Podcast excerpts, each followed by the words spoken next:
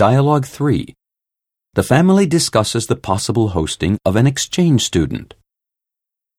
Would anyone like to have a foreign student stay over during summer vacation? She's a high school student who lives just outside Paris. She speaks English fairly fluently, but needs to brush up for an exam. That could be fun. I propose we say yes. She could sleep in the attic room. It's been vacant since my friend Michael came to stay last year. I could get some new curtains tomorrow and put them up.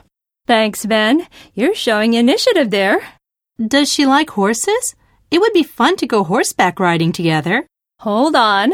In the first place, we don't know anything about her. She might be quite indifferent to horses. She might hate the countryside and only want to walk on asphalt. We should wait and see what she's like. I'm sure your concerns are groundless, but maybe we should heed your advice. All relationships involve compromise. On the upside, we can enjoy the anticipation.